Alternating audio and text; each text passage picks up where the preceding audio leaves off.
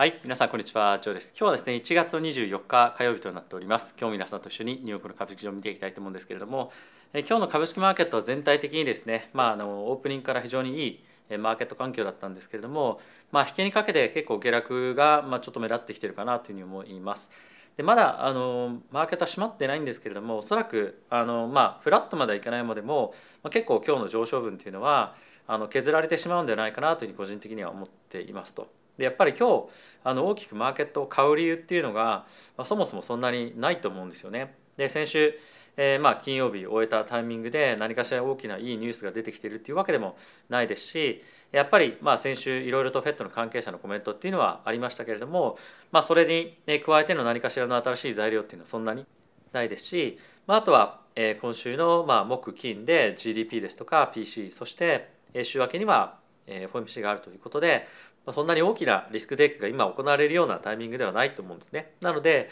1日2日でまあ上下する可能性がありますけれどもあまりそういった動きにまあ惑わされることなく、まあ、自分のポジションをしっかりとえまあ大きなイベントの前にまあ調整をしておくというところがまあいいんじゃないかなというふうに思ってます。まあ、ただし、まあ、長期で自分の今ポジションを積んでいますよと、まあ、あのいろいろ構築してますっていう人に関しては、まあ、イベントごとにそんなに大きなポジションの調整っていうのをする必要も、まあ、正直ないと思いますしポジションを積み上げていくような段階にも入っているのであれば、まあ、買っていってもまあ悪くはないのかなというふうに思ってます。で僕の場合はまだそんなに大きなポジションをまあ株で取っていこうっていうつもりは全然ないので、まあ、しばらく様子見を引き続きしていこうかなというふうに思ってます。でやっぱりここに来て非常に重要だなと思っているのがもちろん今年末にかけてどんどんどんどん利下げがですね織り込まれているというのは一つある一方で中国がですねゼロコロナ対策を終えたということでまあ、どんどんどんどん経済的に活発になってきますよね。でそれが原油および、まあ、天然ガスもそうかもしれませんが、まあ、世界的なコモディティ高エネルギー高というところにつながっていって、え物価のまあさらなる上昇もしくは、まあ、高成長の維持というところに、えーまあ、寄与するんじゃないかっていうのは一つ心配しておくべきポイントにはなってくるかなと思います。なので、まあ、結構ですねこの重要なえー、まあ役割を中国が担うというところは可能性があるかもしれないので、まあ、そういった観点で中国のま経済状況ですとか、まあ、もろもろのいろんなニュースというのは追っておくべきポイントにはなってくるんじゃないかなというふうに思っています。はい、で今日はマクロのニュースで非常にまあ注目するべきポイントがあるというよりも、まあ、結構個別の、えー、まあニュースで面白いものがあったので、まあ、今日はそういったところをご紹介を、え、中心にしていきたいかなと思っております。はい、本題に入っていく前なんですがこのチャンネルは FXGT でもスポンサーでお送りをしております。FXGT はですね今口座開設をしていただくだけで1万2000円分の取引ボーナスそして10万円上限ではあるんですけれども入金100%ボーナスキャンペーンというのを現在やっております。でそれに加えて入金額に加えて120万円上限で30%ないし入金額の20%の取引ボーナスもらえるようなキャンペーンもまたやっておりますのでぜひですねこのマーケットが大きく動き始めそうなタイミングでこういったボーナスを使って、まあ、効率的に資産運用っていうのを行っていただけるといいんじゃないかなというふうに思ってます。はい、ということで指数の方を見ていきましょう。現在ですね、ダウがプラスの0.55%、S&P がプラスの1.0%、ナスナスダックがプラスの1.71%、ラッセル2000がプラスの0.72%となっております。はい、で10年債の金利なんですけれども、米国債が12ベース、これこんなに上がってなかったと思うんで、ちょっと後ほどチェックしましょう。はい、でドル円なんですけれども130.67というところでまた130円台をまあ大きく上回ってくるような水準まで上がってきております。で、えー、原油なんですけれども今日はほとんど動いてなくて81.58というところで、えーまあ、現在は推移をしております。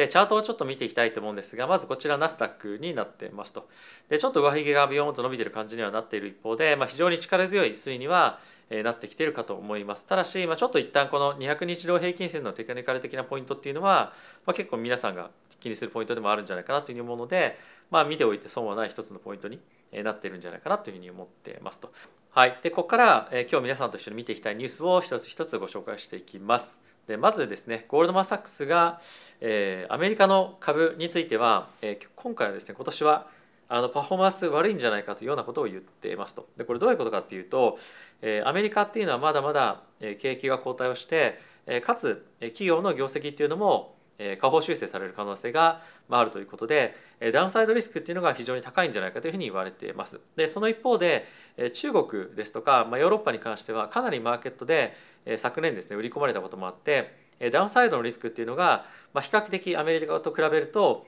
そんなに少ないんじゃないかというふうに言われているのでゴールドマンの方だけではなくても非常に多くのこの株式市場での参加者の方が他の地域と比べるとアメリカの株式のパフォーマンスは2023年あまり良くないんではないかというように言っているので、まあ、この辺り一つ面白いポイントにはなってるんじゃないかなと思います。でこのチャンネル見てくださってる方は結構アメリカの株式マーケットへの投資っていうのが多いと思うんですけれども、まあ、ETF ですとか、まあ、あとはあの CFD とか、まあ、そういったのを使っていただくとヨーロッパの地域ですとか中国の地域の株式っていうのも投資できるので、まあ、特にあのレバレッジ使いたくないっていう人は ETF を使うことによって、まあ、中国ですとか、まあ、あとはヨーロッパの方のリスクっていうのもしっかりと取っていけるようなものもあるので、まあ、チェックしていただけると面白いんじゃないかなと思います。はい、続いてこちら見ていきたいと思うんですがえ今ですね機関投資家の中で10年債アメリカの10年債の資金フローがまかなりあの分かれているというようなことがえニュースで出てきています。でこれどういうことかっていうといわゆるレバレッジファンド、まあ、つまりヘッジファンドの方たちは10年債をアメリカの10年債をま売っていると。で、えー、もっともっとえ大きな資産を、まあ、ロングオンリーっていうふうに言われるような年金ですとかそういった方々が運用しているファンドにつきましてはえ今のこの10年債の金利水準とかっていうところを交換して買ってるらしいんですよね。で下にもちょっとあります通り、まあ、本当にあのこの赤のところが、えっと、こっちがアセットマネージャーが、まあ、年金の人たちが買ってる割合で下の方がヘッジファンドの人たちが売ってる割合なんですけれども、まあ、過去本当にまあ市場をまれに見るぐらいな、えー、まあこういったボリュームを買いと売りで分かれていると。でこれっていうのはあの10年債に対しての意見が分かれているっていうよりも運用のストラテジーの違いなんですよね。で、えー、いわゆるアセットマネージャーというふうに言われるような例えば年金とか空売りができない人たちの多くは、まあ、やっぱりあの投資できる商品っていうのもまあ限定的っていうところと、まあ、あとはレバレッジをかけないので比較的安全な資産運用をすると。でそうすると株式でのリターン期待リターンっていうのもそんなに高くなくていいので、まあ、今の米国の債券市場で得られる債券を買うことによって得られる債券のイールドっていうのは悪くないということで彼らは買ってるんですよね。でその一方でヘッジファンドの人たちがなぜ10年債を売ってるかっていうとヘッジファンドの人たちっていうのはですねもっともっとこの2年債米国の2年債とアメリカの10年債の金利差がっていうところが開いていくというふうに予想をしているんですよ。なので今2年債を金利を買って10年債の金利を売るでこの金利差っていうのが、え、まあ、10年債を買うっていうことは金利が下がるっていう方向に、え見てると。でプラス10年債を売るってことは10年債の金利が高くなると。でこの金利差っていうのが、まあ、そうなることによって、まあ、いわゆる縮まっていくってことですね、まあ、そちらの方向に、今かけてるということで、取ってるリスクもしくは取るリスクの形っていうのが、違うからたまたま、10年債同じ10年債の運用でも、違った、ポジショニングになってしまっているというようなことが今ニュースになっていますと。でこれはあの一つ非常に面白い、え内容だったんじゃないかなというふうに思ったんですけれどもやっぱりこの一つのアセットを見ても、え戦略によっては買いになったりとか売りになったりとかっていうのは非常に面白いポイントだったと思うんですよね。で例えばなんですけれども、まあ、今マーケットで非常に割安な銘柄がテスラだったとしましょう。でテスラを買いますと。ただ単にテスラをロングするっていうような戦略もいいんですけれどもまた例えばですよ GM っていう会社があって GM の方がもっともっと割安だったとしましょう。そうするとテスラと GM を比べた時にテスラと GM ですね。テスラと GM を比べた時にテスラの方が割高であればテスラをショートして GM をロングしてこの2つのパフォーマンスの差を、えー、取りに行くっていうようなやり方もあるので、まあ、やっぱりこの自動車セクターっていうのを見て、まあ、今のペアトレードっていうんですけれども、まあ、戦略の方向感によってはえただ単にテスラを買うっていうのもあるしテスラを売って空売りして GM もっと割安な GM を買うっていうような戦略も取れるので、まあ、これ一つ考え方として、まあ、覚えておくとというかですね頭の中に入れておくと運用の幅っていうのが広がるんじゃないかなというふうに思ったのでちょっとご紹介をさせていただきました。はい、で続いてなんですが今ですねアメリカのまあスモールバンクっていうのにあるんですがいわゆるまあ地銀みたいなところですね地方銀行みたいなところが今金利がどんどんどんどん上がってくることによって非常に経営が厳しくなっていますよと。でこれどういうことかっていうと、えー、経営が厳しくなってきているっていうのは今、えー、どんどんどんどんいろんなところに貸している、えー、銀行が貸しているお金が、えー、焦げついちゃってローンが、まあ、なかなか貸した相手から戻ってこないと。でそうすると、まあ、その他の資金繰りとかをするために、え、中央銀行から、まあ、お金を借りることが、まあ、地銀も含めて銀行はできるんですよね。で、え、これまでであれば、まあ、そういった形で借りる中央銀行からのお金っていうのは、まあ、ほぼ金利ゼロで借りられていたんですが、まあ、今、え、大体4.25%ぐらいまで金利が上がってきてしまっているので、え、その借りるお金も4.5%になってしまうんですね。そうすると、まあ、4.5%ってかなりやっぱり金利高いので、えー、そういった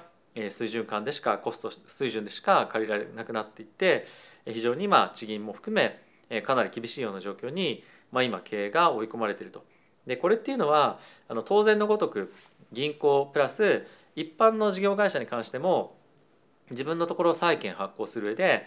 国債プラス自分たちのもっと上乗せするリスクを払うようなあの金利水準じゃないとお金は借りれないんですよね。なので今後やっぱりどんどんどんどん財務体質が悪いような企業は厳しくなってくるでしょうしここに書いてあるような銀行と同じように資金繰りが難しくて倒産するなんていうところも今後またリセッションがより深くなるようであれば出てくるんじゃないかなというふうに思うので、まあ、この辺りは一つ見ておいても面白いニュースになるのかなと思いました。はい、続いてマイクロソフトがですねチャット GPT を作ったオープン AI という会社に対して10ビリオンのえーまあ、今後投資をですねしていくみたいな話が今出ていますと。で、えーまあ、やっぱりこの今 AI の、えー、分野に関しては非常に今注目が集まっていて、えー、先日もビル・ゲイツさんが、まあ、ブロックチェーンの領域に関してはまあ、あまり面白くなくて AI の方が面白いよなっていう話も出てましたけれども、まあ、そのブロックチェーンと並ぶもしくはまあ今それ以上に注目をされているような領域になっているので、まあ、ここに対して今後世界各国のまあいろんな大きいえー、まあ企業がですねどんどんどんどん投資をしていくんじゃないかというふうに思いますし、まあ、次の覇権争いでこの AI がどれぐらいその会社の強い武器となるかというところが今後の大きなえー、まあポイントにというか収益につながってくるようなところになるんじゃないかなというふうに思うので、まあ、今年については、まあ、AI から非常に目が離せないような年になってくるんじゃないかなと思います。はい、で、えー、そんな中ですね2022年えー、非常に記録的なあのベアマーケットみたいなところがあったかと思うんですけれども、えー、その年に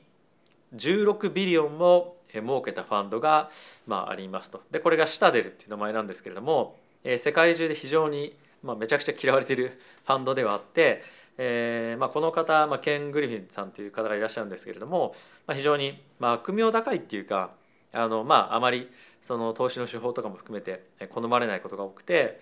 結構やり玉に挙げられることが多いんですがこれまでの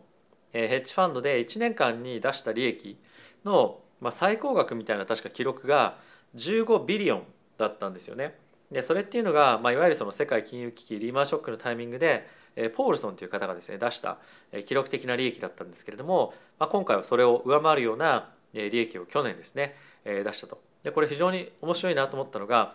ポールソンさんがその記録的な利益を出した時っていうのはあの債券の、デリバティブ関係のものをですね、まあ、空売りしたっていうのが大きな戦略だったんですよね。でその一方で、今回この、シタデルが大きな利益を上げたっていうのは、マルチストラテジーで株だ株だったりとか債券だったりとかコモディティだったりとか、まあ、非常に多岐にわたるアセットクラスに対して投資をして今回大きくリターンを得たということで、まあ、非常に難易度が高い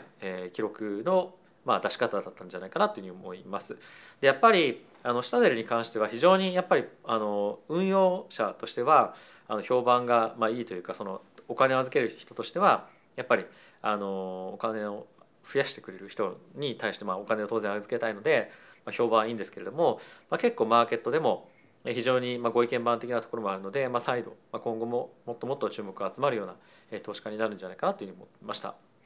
あとはやっぱり、まあ、ここのあの方の運用方法を見ててもそうなんですけれども、まあ、株だけとかコモディティだけとか、まあ、っていうのはやっぱり難しいですよね。でチャンスっていうのは本当に、まあ、いろんなアセットクラスにあの転がっているので、まあ、自分が、まあ、いろんなアセットクラスを投資できる環境に、まあ、身に置く置いておくっていうことは、まあ、やっぱり、まあ、重要なのかなというふうに思います。ただ同時に何でもかんでも手を出すっていうのだと、まあ非常に難しいというところもあると思うので、まあ、徐々に自分が見れる範囲っていうのをまあ広げていくっていうのが、まあ、一つ今やってみると、まあ、面白いえー、まああのまあ、学びにつながるんじゃないかなというふうに思ったりはしていました。でちょっとですね一旦あの仮想通貨の関係ニュースに見えるっぽいことをですねご紹介したいんですけども、えー、イーサリアムがですね3月に上海アップデートっていうものが行われるんですよ。でこれ上海アップデートって何かっていうと今、えー、イーサリアムを持ってる人たちがえっと、イーサリアムステーキングっていうふうに言って預け入れをしてそれによって利息をもらうっていうようなあの仕組みがあるんですね。でただしそれに1回預けるとそれ引き出せないんですよ。でその引き出せるのが3月に来るとでそれが上海アップデートというふうに言われてるんですが、えー、その上海アップデートが行われた時に、えー、イーサが一旦イーサリアムがどんどんどんどん引き出せるようになった後に、えー、多くの方々が取引所でそのイーサをまた預けて、え、利息をもらうようなことをですねするでしょうというふうに今言われていますと。で現在このコインベースに関してはそのステーキングサービスっていうのを自分たちでやっていて年間50億円の収益になってるんですよ。で今後は多くこれまでイーサレムのステーキングを別のところで預けていた人たちが自分の手元に戻ってきますと。で今回その戻ってきたお金をコインベースアメリカであればコインベースに預けて年間の収益が50 million から250から500ぐらいまでえーまあ、収益として膨れ上がる可能性があるんじゃないかというふうに言われています。で、えー、これはですねあの、まあ、そういった仮想通貨の一イベントではある一方で、まあ、コインベースを取引しようかな投資してみようかなっていう人からすると、まあ、かなり大きな収益の増益になるので、ま、この辺りを一つ見ておくと面白いポイントにはなるんじゃないかなというふうに思っています。でもちろん当然ビットコインですとか仮想通貨の取引のアクティビティが高まれば高まるほど手数料が彼らに落ちるのでそこはもちろん一つ見ておきたいポイントであるんですけれどもこのステーキングからの収益っていうのは非常にやっぱ安定性があるんですよね。で今後コインベースも非常に力を入れていきたい分野でもある一方でどれぐらい今回その引き出されたイーサリアムがステーキングしてもらえるようになるかとか、まあ、そういった戦略っていうのも今後彼はどんどんやっていくと思うので、まあ、その辺りを見ていくとコインベースへの投資のうまみみたいなところの、えまあ話につながってくるんじゃないかなというもので、まあ、ちょっと一旦仮想通貨のニュースではあるんですけどもその上海アップデートっていうところをまあ見ておいても面白いんじゃないかなというふうに思ってます。はい、ということで皆さん今日も動画ご視聴ありがとうございました。また次回の動画でお会いしましょう。さよなら。